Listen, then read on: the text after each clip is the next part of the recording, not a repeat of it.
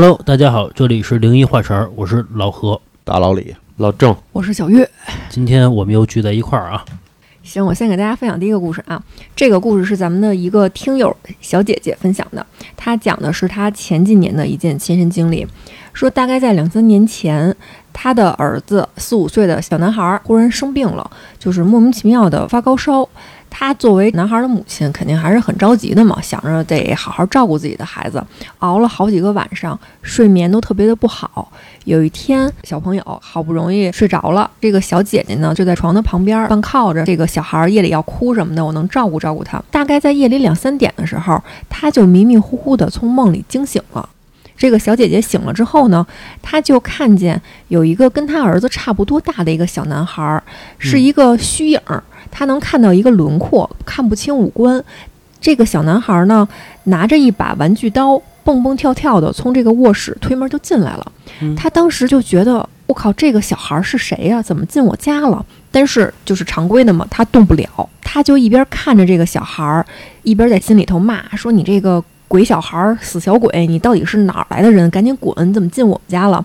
然后他心里有这个念头之后，他就明显的感觉到这个屋子里的气场就变了，就是那个小孩儿本来挺高兴的要朝他走过来，他的潜意识里甚至觉得这个小孩儿是在笑着的，但是他心里骂完这句话之后，他看见那个小孩儿停住了脚步，他觉得那个小孩儿的表情一下就变得特别阴沉，嗯然后这个小孩儿就改变了方向，没有朝他走过来，而是朝他的儿子走过去了。嗯他就看见那个小孩儿趴在他儿子的床前，跟他儿子脸对脸，就隔了那么一厘米，就那么盯着他儿子。然后这个女孩儿心里头非常害怕，她觉得这是鬼还是什么东西？你要对我儿子做什么？但是她就是动不了，就是我们常规说的被什么东西给掩住了或者压床了。这个时候，躺在他床上的儿子忽然发出了一声就是尖锐的大哭，然后这个孩子一哭，哎，这个小姐姐就像是某种屏障被打开了一样，然后她就觉得自己可以动了。能动之后，她就赶紧扑到她儿子床前，赶紧去看看去，说这是怎么了。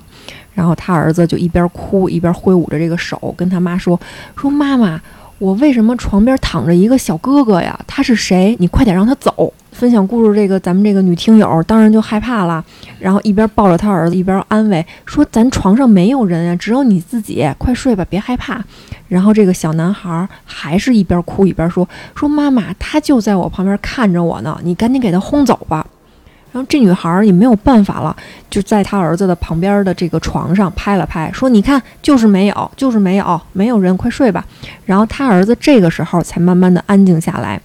然后这个女孩问了她儿子一个问题，嗯可能也是潜意识里面结合自己做的那个梦，相信他儿子说的是真的，就问他说：“那个人走了吗？”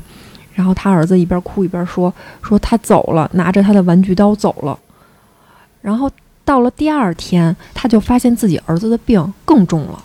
嗯然后赶紧着又送到医院去去挂急诊，医生给的诊断是细菌性肺炎。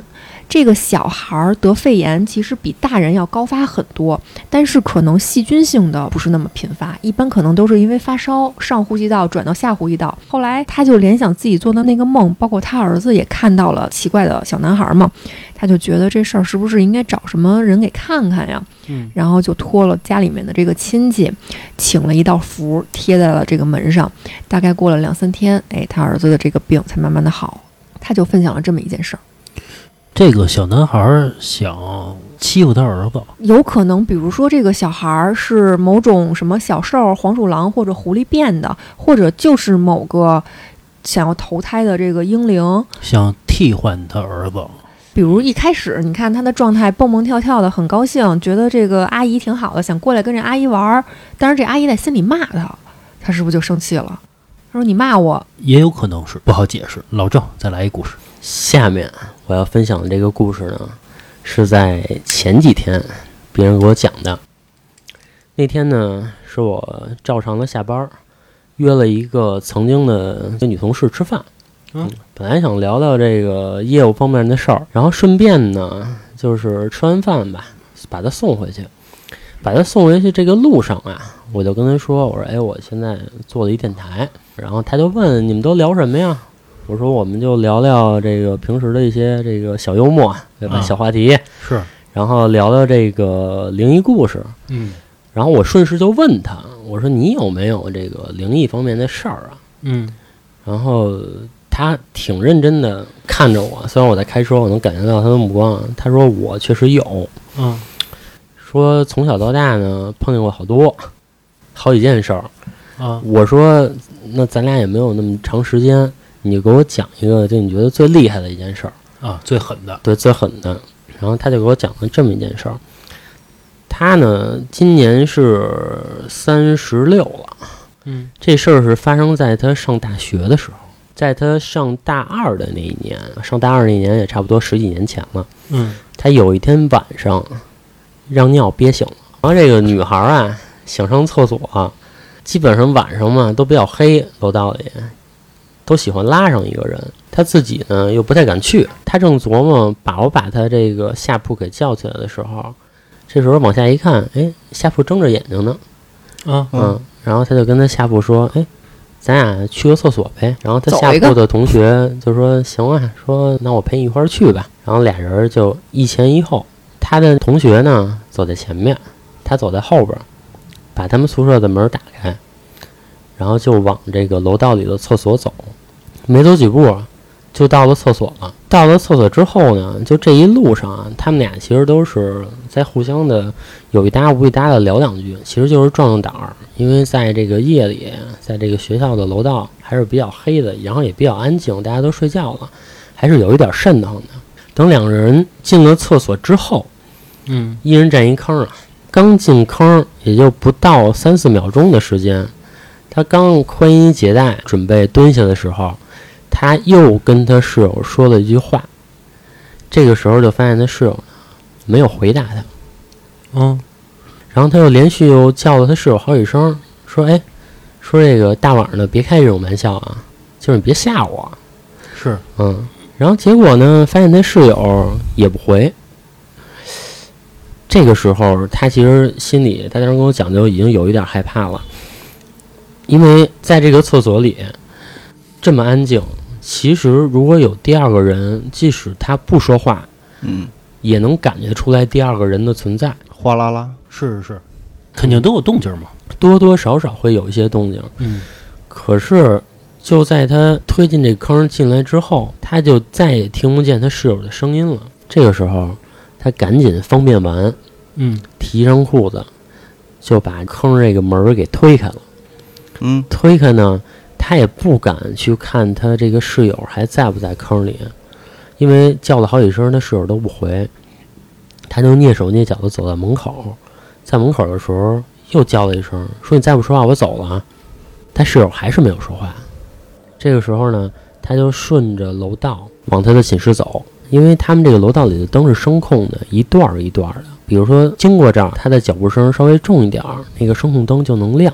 嗯是，嗯，但是在他走了几步之后呢，他借着这个他这块儿的灯光，往这个楼道的尽头去看，他发现楼道的尽头里站着一个女人，黑不隆冬的，也看不清楚那个女人的模样，但是他能感觉到这个女人的年龄肯定比他大，哦，大概应该在三十多岁，但是这个时候他又感觉这个女人呢没有在看他，在看其他的方向。他这个时候就心里已经很害怕了嘛，他只想快点走到他的寝室里面。幸好啊，这个女人的位置呢在楼道的尽头，她的寝室呢离这个楼道的尽头大概还有那么十来米的样子。他又不敢跑，他生怕一跑呢会惊动了那边那个东西。他就一步一步的慢慢的往回走，终于走到了寝室门口，一把把门开开，然后马上就把门撞上了，然后就往这寝室里走，去下铺想看看他那个室友是不是回来了。当他走到那个下铺的时候，一看室友，他室友完全是一个睡着的状态。嗯当时就很纳闷儿，说：“我不是叫了我的室友陪我一起去上厕所吗？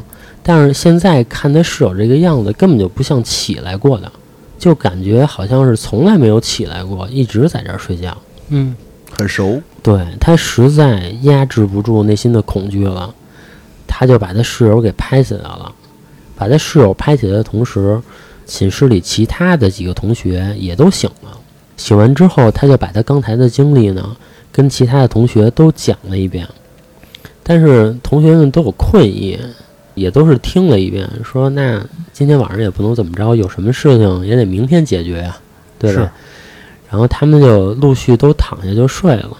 我这个同事啊，他说，其实，在大学的时候，他入睡就不是很快。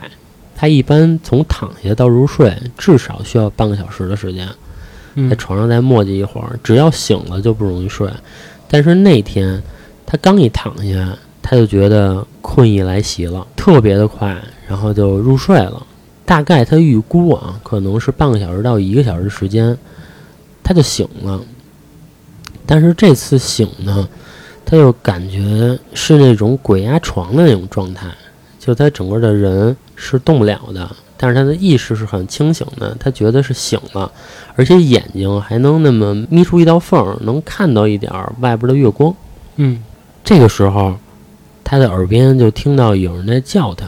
我这个同事叫圆圆，嗯，就听那个声音叫“圆圆，出来，来门口”，一直在重复这句话：“圆圆，出来，到门口来。”而且他发现了一个现象，就是这个声音每出现一次，就好像有一只手在他床旁边去蹬他一下，他就会往床的外侧移动一点点，就只移动了一点儿而已。嗯，他当时心里也是非常害怕，然后把所有从前鬼压床的时候能把自己弄醒的那些方法全都试了，发现自己也醒不了。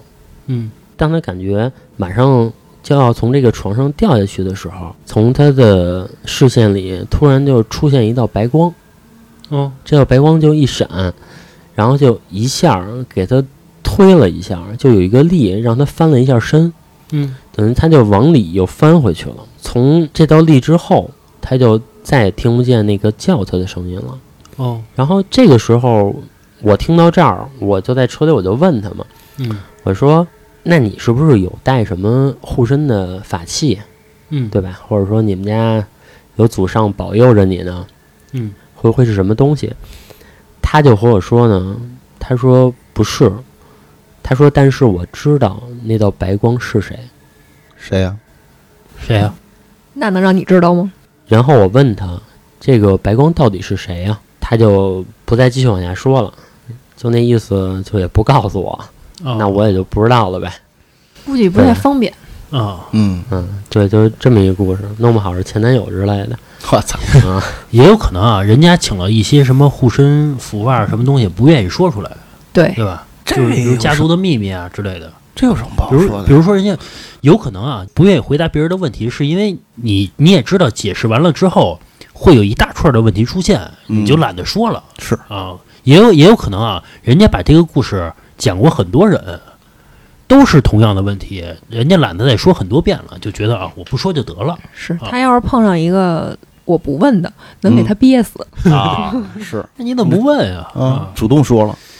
行，我接下来再给大家分享一个故事啊。这个故事呢，是我听我一个朋友给我讲的，是发生在他们家的一件亲身经历。说大概在前几年的时候，他奶奶因为突发脑溢血，然后被送进了医院。嗯。当时呢，这个急诊大夫接诊之后，肯定是一看老太太这个情况，赶紧着咱先做个什么检查呗。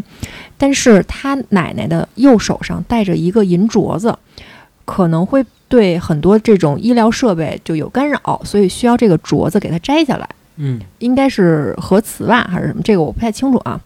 然后呢，当时呢是他的一个小姑姑送着他奶奶去的医院，推着这个急诊的这个病床，一看这个大夫说挺急的。那他就赶紧把这个镯子摘下来，就是顺道就戴自己手上了，不是说要拿他奶奶的东西啊，就是对戴自己手上方便嘛。嗯。但是呢，他奶奶没有等到妥帖的治疗就去世了。嗯。然后去世之后，当然大家肯定还是很伤心嘛。那这老太太没了，咱肯定得办后续的这种丧事儿嘛，出殡什么的。然后在出殡，他奶奶要下棺的那一天，全家人都去参加他奶奶的葬礼嘛。大家在葬礼上的状态都是很伤心的嘛。他的一个远房的表姐，忽然就在这个葬礼的中途，就可以用抽风来形容了，就是忽然就爆出了一声尖叫。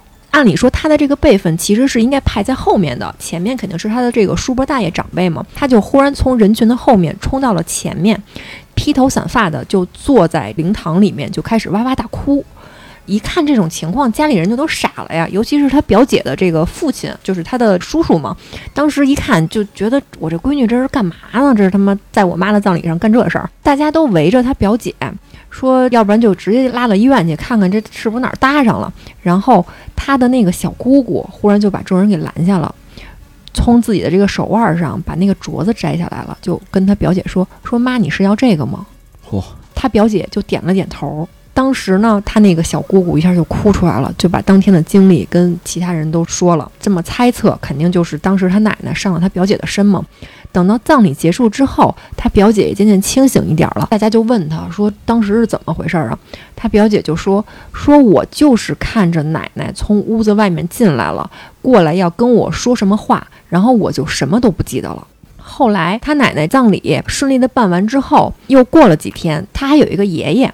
他爷爷呀，因为老年痴呆的问题，其实一直是住在养老院里面的。但是他爷爷跟他奶奶的感情非常非常好，即使他奶奶照顾他爷爷没法照顾得很妥帖吧，他奶奶都会每天去养老院去看他爷爷，然后帮着那些小护士说给他这个爷爷擦擦身什么的。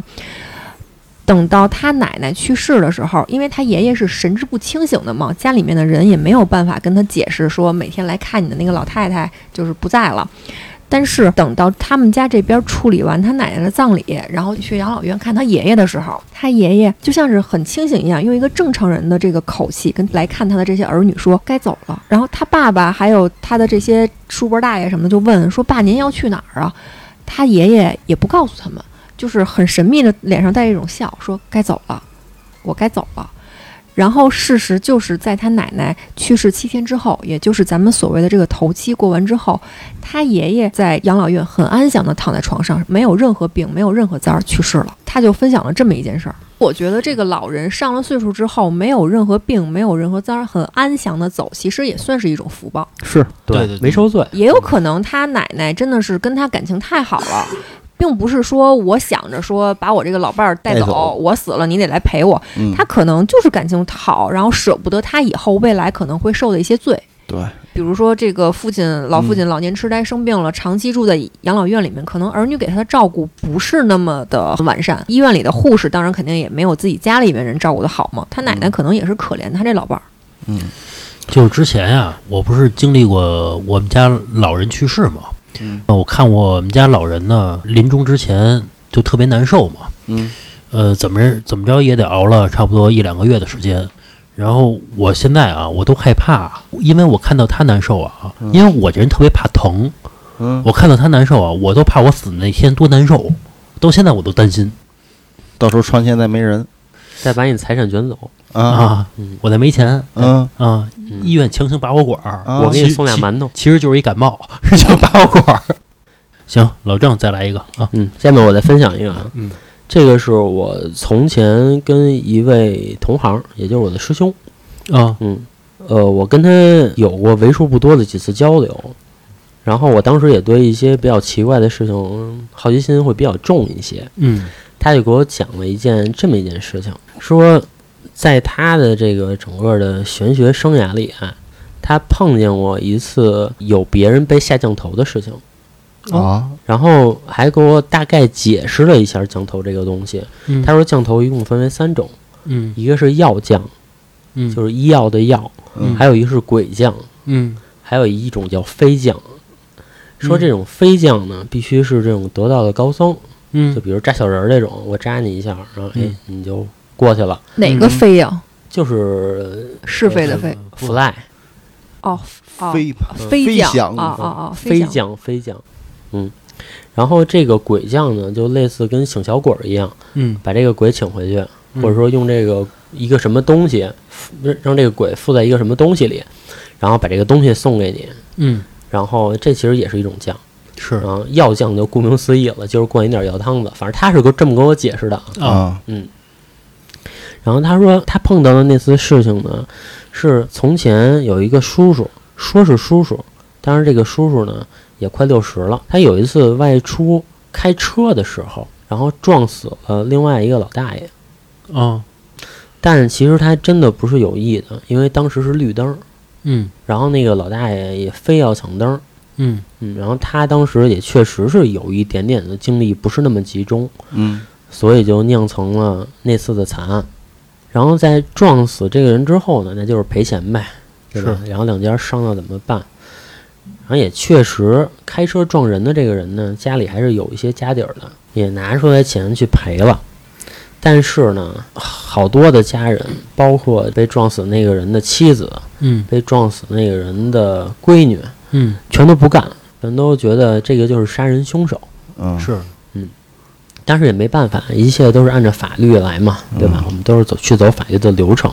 在这个事儿结束了大概半年左右的时间，开车撞人的这个叔叔呢，嗯就找到了我的那个师兄他爹，哦嗯，然后就说我碰见事儿了，现在哦说在最近这半个月里，我的身体状况急剧下降，这个是第一，因为开车撞人这个人身体一直挺硬朗的，非常的好，然后也没有任何的小毛病，什么高血压、糖尿病、心脏病都没有，嗯体检什么的也全都是正常的，嗯但是就是觉得身体吧，就越发愈下，感觉这个整个的身体状态、精气神儿都特别的萎靡，而且好像有要瘫痪的迹象。哦啊嗯，就很严重了，这就是很严重了，就是感觉现在天天下床都特别费劲，去医院查也查不出什么来，最后没有办法呢，去看中医，中医开点补药呗，嗯。回去喝喝也喝不好啊。这只是第一点，第二点是他多次夜里醒来的时候，一睁眼就会看见那个被他撞死的那个人的头。嚯，嗯。据这个叔叔说呢，他有一次特别的清醒，一睁眼就发现那个头就在他床角的这个椅子上，这颗头颅就瞪大了眼睛看着他。这撞人的叔叔就觉得是在做梦啊，就使劲眨眼睛，使劲眨了一下眼睛，确定自己是清醒的状态下之后，嗯，然后再睁眼去看那个位置，那个头还在那儿，来回折腾好几次，又把老伴儿给拍醒，但是老伴儿也看不见，说那儿什么都没有，但是他就确信他是醒着的，哦就确信这个状态太邪了，不知道怎么回事儿。然后我的师兄他爹嘛，嗯就去他们家帮他看去了。我师兄他爹其实还有些道行，因为毕竟这个东西是祖传的。我那师兄学的不太好，说实话，嗯但是他爹应该是有一些真本事的。去看了一圈之后，因为他们家是住在平房，平房这个屋里大家都知道都是水泥地啊。嗯看了一圈之后，他就指着一个地方说：“问题就出在这儿，这个位置啊，就位于他这个屋子的紧边儿上嗯的一块地。哦嗯说你们把这个地凿开。哦当时也是死马当活马医了，因为水泥地不好凿，是对吧？但是也是实在没有办法了。然后家里人呢，也是只能就听他的了。嗯听完他的之后呢，就把这个水泥地一点儿一点的凿开了。凿开之后呢，然后就开始摸，家里人就开始摸，说你们就摸吧，肯定有一个东西。摸来摸去啊，什么都没摸着。哦然后这个时候呢，就已经开始质疑我那师兄他爹了，是对吧？就说你看我们也也没摸着，你还让我们把地凿了，啊到底有没有啊？这是怎么回事儿啊？然后我师兄他爹就说呢，说这个可能还不能你们摸，这得当事人自己去摸。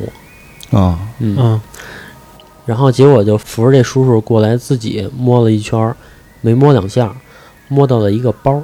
嗯嗯，把这个包拿出来之后，我就暂且叫他法师吧。这个法师就把这个包打开了，发现里边儿有两张黄纸，六颗钉子。怎么说？这两张黄纸上写满了符咒，可能我们看不懂的那种梵文也好，还是说符咒也好，都是这种东西。嗯，这六颗钉子，这法师认识，就是棺材钉。嚯，嗯，就是钉死人的，就是阴气很重。棺材的。对，嗯据说下降，尤其是飞降，必须用到六颗棺材钉，没有怎么办？去买，去村里收。嗯哦哦村里人还不一定愿意卖。这东西能收着？嗯，能收着。只要给钱都可以收着，但是你能不能卖，这个就是另外一回事儿了。然后看了这一套东西之后，这法师他当时他就可以确认了呀，就肯定是你被下降了。嗯啊，嗯，但是很抱歉，这个解降我真的无能为力。嗯嗯，因为确实不会，我哦知道这是降头，但是我不知道他是用什么方法、什么时间，到底是用一个什么术数去给你下的降。嗯，嗯，解铃还须系铃人。对，最后也没有办法，这个老爷子大概是三个月左右的时间去世了。这个关键是啊，他怎么放进去的？水泥地嘛，对，水泥地嘛，水泥地而且你还得有人去他们家给刨开。对，这个事情有一种假设，可能是从他屋子外边儿，然后慢慢的从地底刨刨刨刨刨给塞进去。挖一隧道嗯，也不太现实，是对吧？挺，你想啊，我刨你们家地，嗯从地底下你能没点动静儿？趁不在家呗。最后我还特地问了一下我师兄，我说如果我想害大老李，然后我跟老何说你给他下一个降，就是我到底有没有事儿？因为我是主使人，嗯，对吧？啊你会遭天谴的。然后这个大老李说白了是被执行人，然后老何是执行人，对嗯对吧？嗯，那我想知道我这个主使主谋嗯会不会有事儿？遭天谴我师。兄给我的回答是是这个主谋不会有事儿，嗯施法的人会有很大问题，也就是老何会有很大问题。执行人，可是咱听到的故事一般都是这个主谋的人有问题啊。对啊，但是其实，在术数里面的确不是这个。我中间还查阅了一下网上可能为数不多的资料，就是谁干的，嗯，就是谁，是谁干的谁遭报应，嗯对吧？嗯，我之前呀、看那个《走进科学嚯，》很有名嘛，这个纪录片儿对，和这个下降头很像的，叫下蛊，这不是一样吗？这也不太一样，它有的是虫蛊。啊后来讲的什么是虫蛊啊，就是走访那些云南那些村儿里边儿，找那些老人去聊。嗯后来说什么是虫蛊？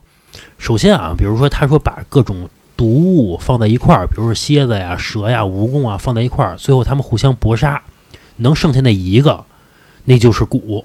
嗯后来说这东西怎么下呢？当然这也是传说啊。比如说我要给你下蛊，我带着这个蜈蚣，或者说带一只毒蚂蚁，嗯我放在你身上，它就会钻进你的身体里边去，然后它吃你脑仁儿，吃你脑浆子，你疼啊，但是你取不出来，嗯，你只能慢慢让它给你吃死。说这是一种下蛊的方法，叫虫蛊啊。当然，这个只是云南那些老人传说啊，也不是说实际有人说了，说我就会这个，也没有。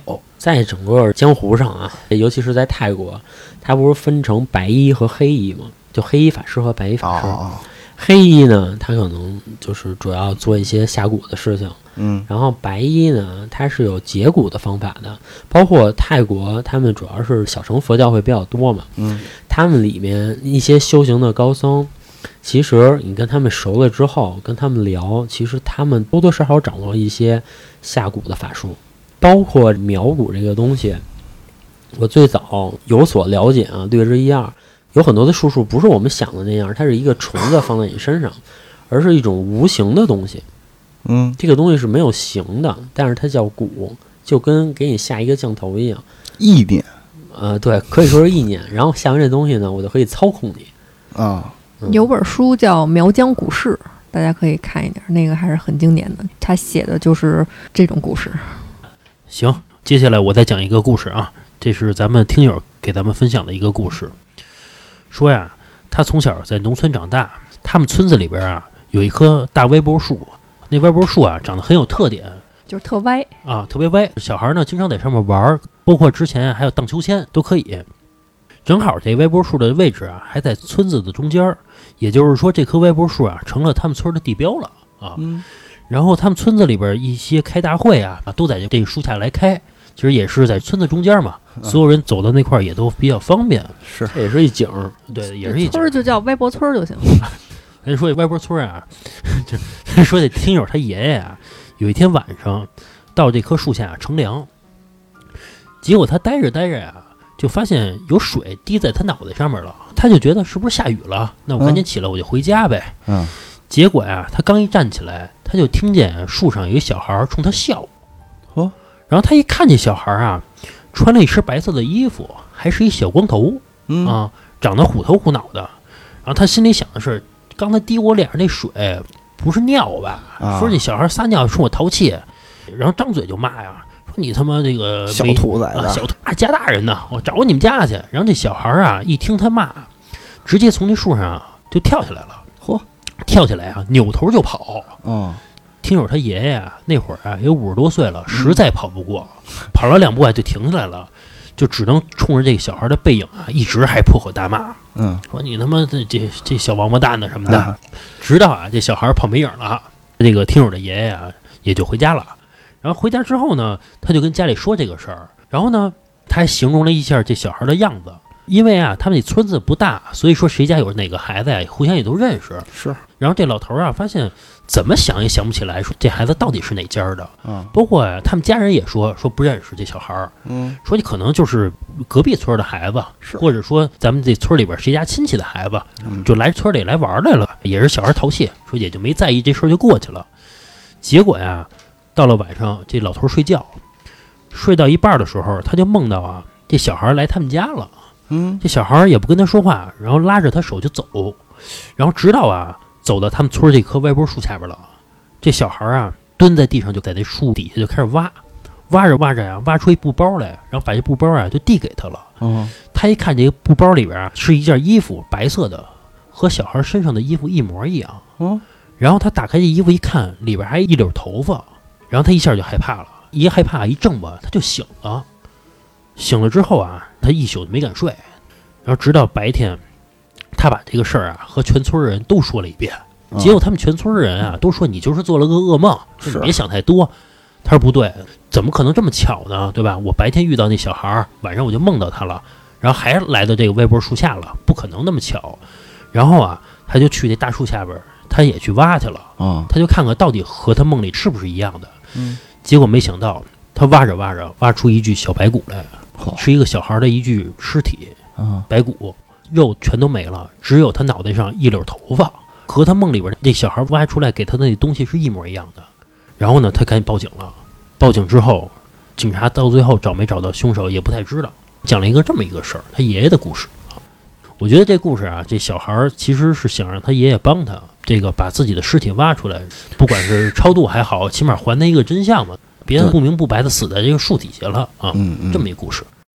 行，小月再来一故事啊。接下来再给大家分享一个咱们的听友投稿啊，这个听友呢是一个天津的小姑娘，天津姐姐，她讲的是她外婆的一件亲身经历。嗯呃，这个女孩啊，他们祖上都是天津人嘛。她说，大概在几十年前，他们天津本地啊有一个习俗，嗯如果说家里面的这个头胎不是男孩儿，但是你们家又想要一个男孩儿，你就去这个娘娘庙里抱一个瓷娃娃，然后这个瓷娃娃叫娃娃大哥。这个事儿是那个咱们听友给咱讲的啊，天津有没有这个习俗我也不是很清楚。嗯大概在几十年前吧，那个时候他外婆还很小，他外婆的妈妈，他管那人可能就叫太祖呗。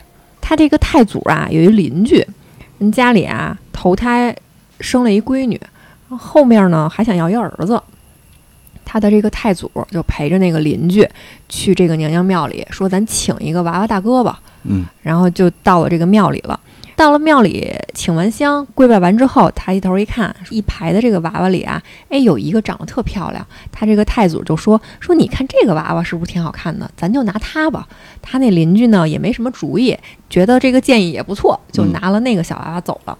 拿了那个小娃娃走了之后呢，确实回家之后啊，没多久，他那个邻居就怀孕了。嗯然后十月怀胎瓜熟蒂落之后呢，孩子这个模样啊，出落的呀，感觉跟那个抱回来的娃娃大哥长得特别像。好然后乡里乡亲的就觉得娘娘庙神，娃娃大哥显灵了。但是呢，那个年代啊，大家可能营养跟不太上。他的这个邻居在生完头胎那个女儿之后呢，没恢复的特别好，就生了这个第二胎，导致于呢营养没有跟上，没有奶。嗯没有奶那怎么办？就只能给这个孩子啊喂米糊糊。说有一天呀、刚在厨房做好了这个米糊糊，说要给孩子喝，从这个窗户外面溜进来一只黑猫，然后这个黑猫就把那个米糊糊一下给踹翻了，并且还跳到这个卧室的床上，在那个小婴儿的脸上狠狠地抓了一道。哇然后这个孩子从这天开始就开始发高烧，去医院怎么看都看不好。嗯，这家里人着急嘛，这么小的孩子这么烧，烧不了几天那可就死了。是，然后就请看香的人说来给看看吧，我们家这事儿到底是真的是孩子病了，还是真是碰到什么邪事儿了？然后这个请香的来给看了看，听了他们家的这个描述，就说说你这个孩子呀是娘娘给的，娘娘估计可能就是他们娘娘庙里那大神儿呗。对，说你这个孩子是娘娘给的，嗯但是呢，娘娘给了你这个孩子，你们家竟然没有去还愿，娘娘肯定就要把这孩子给收走了。哦，然后那个看香的就说说你这个事儿啊，倒是可以破。他给算了一个日子，说这一天晚上过了十二点，如果说这个孩子还是平安，那就说明是什么呀？这娘娘放你们家一把。那我来帮你做这个法吧，要在他们家布一个阵，并且还要让这个房间里，就是院子里所有的这个犄角旮旯，哎，都站满了大小伙子。可能是想让某种阳气重一点吧。人家家里面既然请这个看香的人来，说明人家是很信这个的，是。就从这个自己的村子里啊、邻村啊借了好多这种大小伙子来，对，青站对站在自己的这个犄角旮旯儿。到了那天之后，据他外婆回忆啊，他外婆那会儿估计也就是六七岁的一小孩儿，就说呀，说那天天刚一擦黑，他们这个院子里就来了数不清的猫，什么色儿都有，都往他们这个院子里面冲。天一擦黑，这个猫就开始喵喵的狂叫，说给这个街坊的这邻居吓得都哭，说从来没有见过那么多的猫一起叫。然后因为那个看香的说，这天过了晚上十二点，孩子要是能活下来就没事儿了呗，这事儿就算结了。但是呢，他们邻居家小孩的爸爸不信这些事儿，嗯，觉得我能让我媳妇儿是吧，请这看香的人来是吧，还在家里弄这么多大小伙子，估计可能还是因为介意这个家里来了好多大小伙子，那 是，并且觉得这看香的不知道施了什么法，或者说弄了点什么妖术，招这么多猫来，把我们家孩子祸害死。他不是特别信这个，嗯并且脾气特别急，大概还在差五分钟的时候，他就把这个门给推开了。不耐烦了，不耐烦了，给推开了。然后这个门一开，他外婆就说说那个孩子当场就断了气儿。嚯，就是他外婆给他讲这个经历吧，这个听友小姐姐跟我说啊，说嗯我外婆呀这人呀不骗人，但是她觉得这个故事有点夸张，她就说嘛，他外婆反正跟他强调了好多遍，这个事儿就是一件真事儿。他们家那个男主人一推开门，孩子这边立马就本来还奄奄一息的，还有点那种小猫似的哭声呢，嗯，刚一推门，这边立马没了。他就分享了这么一件事儿。这事儿我觉得你去还个愿，不也就了了吗？可能是那个时候是不是来不及了？你早不还愿，然后惹了人家生气了，就只能用这些做法的方式来怎么样了？这娘娘，我觉得气性挺大。气性对啊，心胸太窄了，是吧？不能这么说啊说啊，啊！你许了愿了，你就得还嘛。就我请我办事儿的时候得谢谢我。这就是我求你办事儿，嗯然后你帮我办了，嗯，我谢谢都没有。还愿这事儿啊，我知道一个事儿，就是说是我之前一领导，他每年的五一期间，他都要去连夜到五台山去还愿。哦，其实我也不知道他是每年去许的愿是都完成了吗？就是说是达成了吗？人家许那愿啊，都是比较好实现的。人家许的愿，我告诉你可能是什么，嗯，就希望佛祖保佑我这一年身体健康，没有什么大事儿。啊他不是说咱一去 给给佛祖砍晕了，恨不得说发财啊，我这爱情也得好啊，事业也得往上窜一窜。说完之后，佛祖都嘬牙花子，这种的是吧？佛祖说一件一件说，对对对，你别一口气儿说太多，一件一件说。你给我列清单来。啊，啊。我记不住。那行，那个老李再来一故事。行，我来一个啊。这个故事说的是一个女孩儿，嗯她在上高中的时候，她在网上，也就是所谓的 QQ 空间，嗯，我不知道她是哪个年龄段儿啊。有一年呢，哈，她在 QQ 空间里面蹦出一首歌来，说是啊，这首歌能知道自己的前世今生。然后后来呢，她也是因为好奇，然后就点进去听了一下。嗯记得当时是过年期间，她去了他一个表姐家，说是聚个餐嘛。嗯然后吃完饭呢，在他表姐床上呢，就是说是眯瞪一会儿，然后顺带脚听一下这歌。啊听之前呢，还得跟他表姐交代了一声。过了半小时，嗯你叫我一下哈，把我叫醒了。嗯然后完事儿呢，他就戴着耳机就开始听着歌。这首歌呢，说是是一首歌，其实不如说是一个引人睡眠的那种音乐。哦哦呃，打开之后呢，就是说一个男人的声音，很低沉，嗯说眼睛闭上，想象你身处在一个黑暗的空间。哦哦，其实是那种催眠心理学的那种东西，是吧？对对对对，啊你一直往前走，当你看到前面有一道亮光的时候，嗯你走进去。啊这女孩呢，就按照她的提示，然后呢闭上眼睛，然后伸手不见五指，特别的黑，嗯然后呢就一步步往前走，嗯走着走呢也发现了前面的亮光，然后也就走出去了。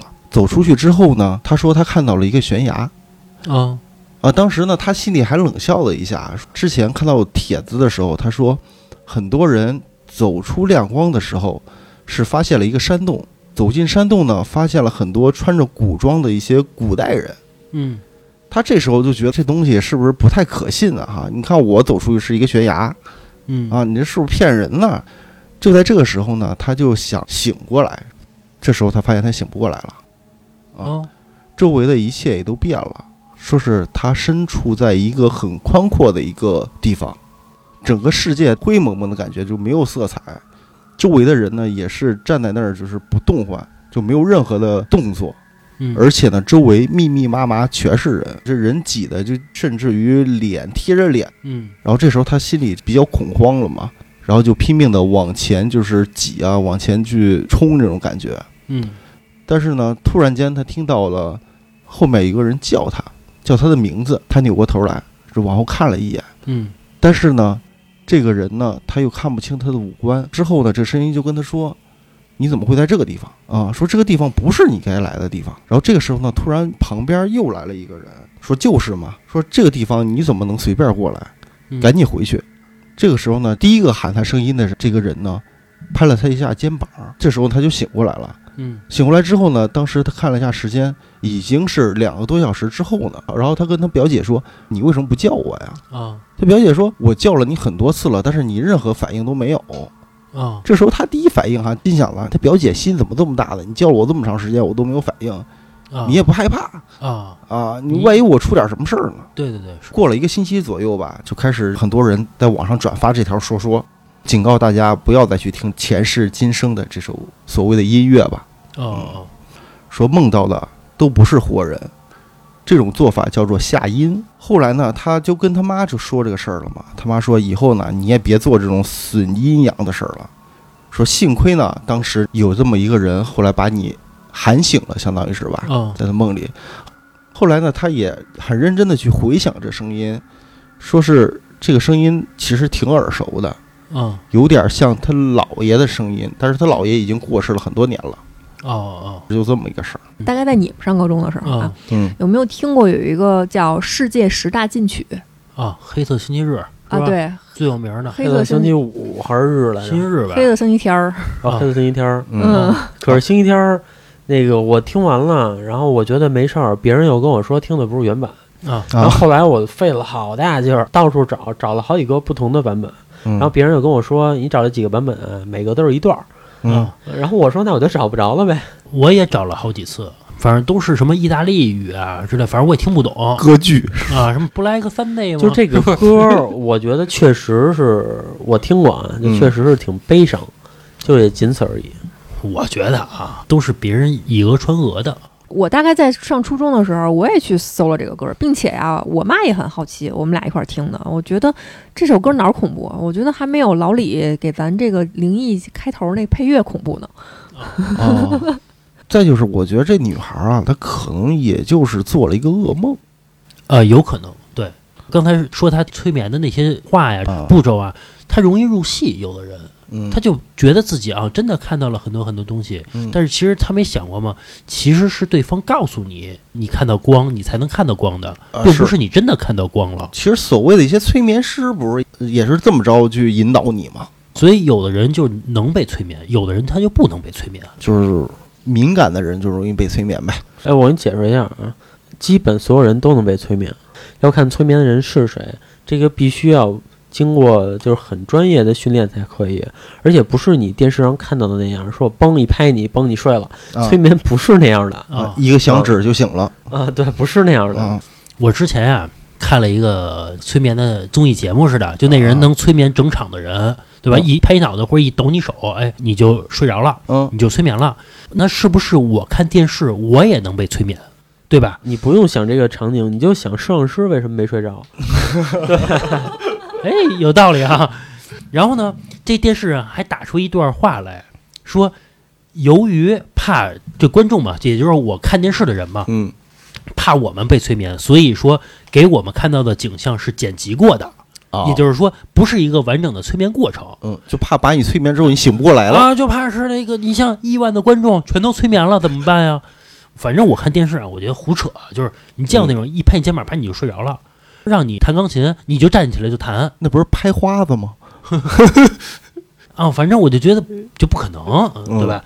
为什么有一次我接触是假的啊？嗯最开始我是信的，我觉得太神奇了。啊后来我发现，同一个催眠师参加了两档节目，嗯，结果被催眠的人是一拨人。这你都能注意到因为比如说，我现在看一个催眠的一个视频，然后我就搜相关的那些资料嘛，啊。然后我就一直看嘛，那个催眠的视频嘛，就能啊对得上。你觉得这种群演艺人得多少钱？啊 你见过催眠师 PK 的节目吗？没互相催，不是，是两个催眠师催一波人，就是嗯我催眠，然后另外一人解，啊，哦就在那儿，然后这个那哥们儿就睡行，俩人就这样。啊，我记得大概是在头几年我在网上看的，我还觉得挺有意思。这不胡闹吗？嗯我觉得要是解啊，这事儿好弄，嗯那给挨嘴巴就解了嘛，对吧？嗯，不是人家那意思就是说，我的催眠本领是你给嘴巴都解不了。然后啊另外那催眠师那意思就是说呢，不论你用什么方法，我秒解那就只能靠演技了，啊。怎么解都解不了的话。啊，行，小月再来最后一个故事。行，我最后再给大家分享一个故事啊。这个故事其实也是咱们的一个听友投稿，他讲的大概是十多年前，嗯他的岁数其实跟咱们差不多，十多年前也就是二十出头嘛。那个时候呢，他大学刚毕业，毕业那个暑假正在找工作，从 QQ 上联系到了自己之前高中玩的不错的一个同学。那同学跟他说：“说这个暑假呀，我在我乡下远房的一个表哥这儿住呢，他就自己来住。这个乡下也挺好玩的，你要不你过来，咱俩一块儿玩玩。”他一想，反正我这暑假也没什么事儿干，我就去呗。也挺好，啊，对，然后挑了一天的时间，从这个县城里骑着一个小电驴就去了。在这个乡下呢，果然如他这个同学所说，是吧？确实很有意思，有什么小池塘、小山水的，嗯，是吧？然后摘个野果子什么的。那岁数的男孩也爱玩嘛，度过了这个愉快的一天。是到了黄昏的时候，他就走了。临走的时候呢，他那个同学就跟他说：“说你明儿啊再来啊，咱们两个接着玩儿。”他就答应了呀，因为头一天玩的挺好的。到了第二天呢，哎，起了一大早，他妈还给他准备点这种小干粮什么的，嗯瓜果梨桃的，弄好了。鸡蛋捂的啊，，对，带了一兜子，又找他的这个同学玩儿去了，然后还是骑着他那个小电驴嘛，骑到他同学表哥的这个家里。那个时候大概是早上八九点，想着这俩人怎么着也该醒了吧，就隔着这个院门喊了两声，想让他那个同学陪他出来玩儿。喊着喊着呢，也没人搭理他。因为这个乡下十里八乡的其实都认识，也没人偷东西，院门其实都不关。他就一推一推这院门就进去了。进去之后呢，说这俩人还没起呢，是吗？到人家这个里边这个屋子里又敲了敲去，就跟咱这四合院可能差不多。敲了敲也没人搭理他。说再一推呀、这门又开了。可能俩男孩一块住也不讲究那个，也没锁门。开了之后啊，一推开这个门，就发现有铺天盖地的煤气味儿。那个乡下取暖其实都是烧蜂窝煤嘛，是然后这就吓坏了呀，赶紧着去看看他的这个同学跟他的堂哥怎么样了。开开门散了散味儿，煤气都飘出来了嘛。飘出来之后呢，他就发现他的这个同学是从一间卧室以一个这个努力挣扎要往外爬的姿势趴在了正厅里面。其实他和这个门就差那么几步之遥，可以说就是求生之路就差了那么几步嘛。他就过去赶紧说拍拍他这同学，看看还有没有救。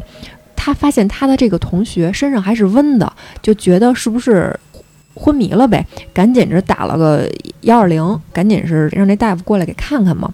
然后等幺二零的时候呢，他又上里屋说看看他这个同学的堂哥，一摸他堂哥，他堂哥身上已经凉了，心里头也害怕呀，就觉得可能这事儿就不太好了。幺二零来的很快，然后大夫当时其实都觉得往医院拉已经没有什么太大的必要了，但是还是本着这个人道主义精神嘛，把这俩都给拉到医院去了。到了医院，其实没过多久，死亡诊断书就出来了。嗯那这个同学死了，他作为第一发现人是吧？可能还是去警察局录了个笔录，确实很伤心，但是也确实没有办法。然后他们当初玩的比较好的这几个小伴儿、几个同学，想着说，咱们也快上班了是吧？也不像上学的时候似的了，咱们是不是应该给咱这个哥们儿出点份子钱呀？白事儿嘛。是他一想也确实是，嗯然后他就回家跟他妈说了，他就说妈，你要不给我五百块钱，我去参加他的葬礼去，跟这个叔叔阿姨，也就是他那同学的爸妈，我给人家，毕竟我们当初玩的挺好的。他妈那意思呢，就说说我钱可以给你，但是葬礼你就不要去了，这种事儿还是挺晦气的。是，其实也可以理解嘛，嗯就是父母还是不想让自己的孩子去。他一看他妈这样儿，那就算了呗。然后他就是从他妈这个手里接了五百块钱，然后把这个钱给他的其他的同学了。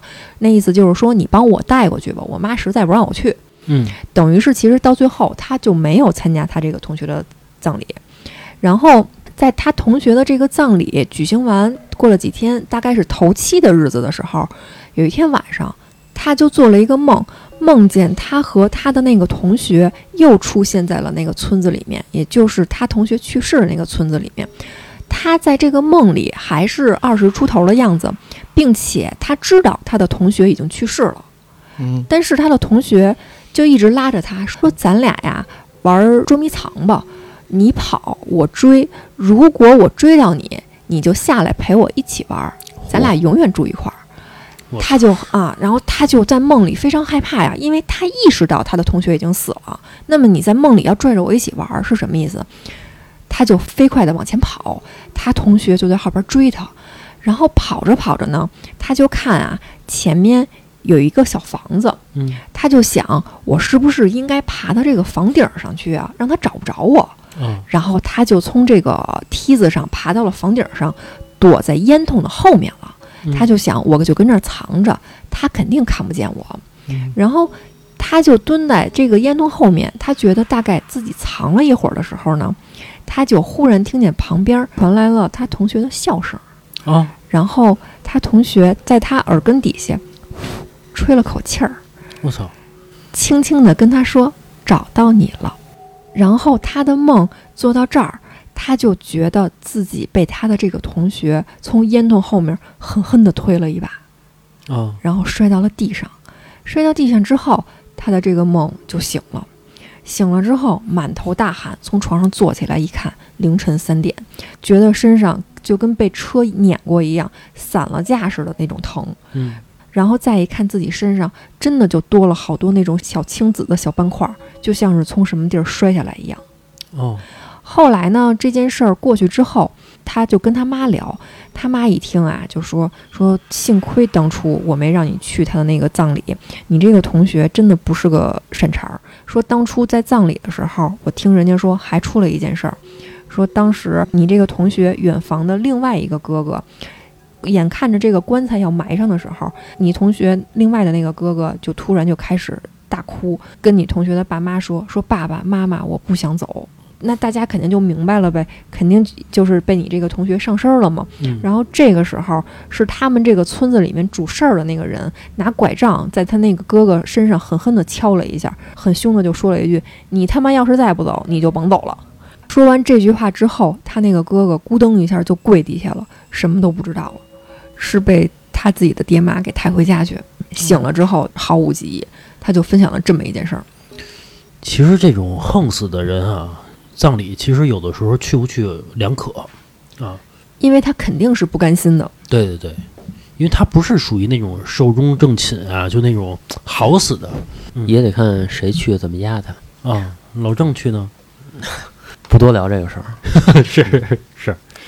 行吧，这期节目时间也差不多了啊，请大家期待我们下一期灵异故事啊。行，拜拜。